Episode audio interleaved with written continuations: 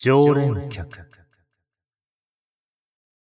K さんは仕事が終わると、一人で飲みに行くことがあるそうです。よく行くお店は、居酒屋のようにかなり賑やかなのですが、スナックということになるんでしょうか。そこのカウンターで一人で黙々と飲むんだそうです。仕事で他人の悩みや不満なんかを聞くので、自分も色々と溜め込んでしまうんでしょうね。ある日、K さんが例によってカウンターで一人で飲んでいると、ある女性が話しかけてきました。この女性は S さんといって、このお店でよく見かける人です。何度か話したこともあるので、顔と名前は覚えていました。でも、K さんが一人で黙々と飲むタイプだということを向こうも分かったのか、長話はしません。ところがこの日は、S さんがやけに絡んでくるんです。悩みを聞いてほしいと言っては、一人で話し始め、携帯の画面を見せてきて、同僚にこんなことを言われた。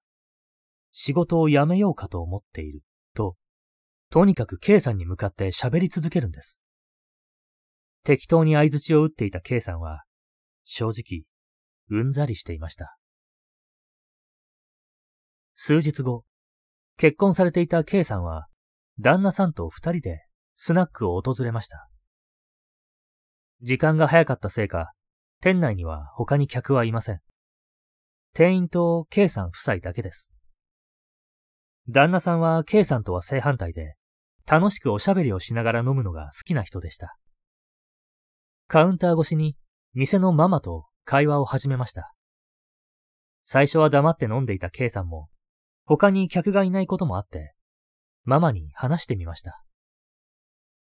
この間、S さんという女性が悩みを聞いてほしいとずっと話しかけてきたんですよ。何だったんでしょうね。するとママは、S さんがそれはいつの話ですか？というので、つい数日前ですよ。と答えると、そうなんですか。まあ S さんは1ヶ月以上も前に亡くなってるんですけどね。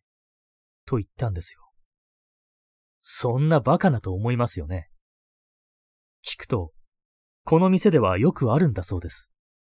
亡くなった方を見たという話が。ママ自身も何度か見ているとか、カラオケの新曲が入ると、亡くなった従業員が来るとか、いろいろ話してくれました。K さんはとても信じられませんでした。あの女性 S さんとは、このお店でしか会ったことがなかったので、1ヶ月以上も前に亡くなっていると言われても、わかりませんから。ですが後日、その店で、もう確実に亡くなっている知人を目撃したことで、そういう不思議な場所があるんだなぁと、信じるようになったそうです。このスナック、今も普通に営業しているとのこと。一度行ってみたいですよね。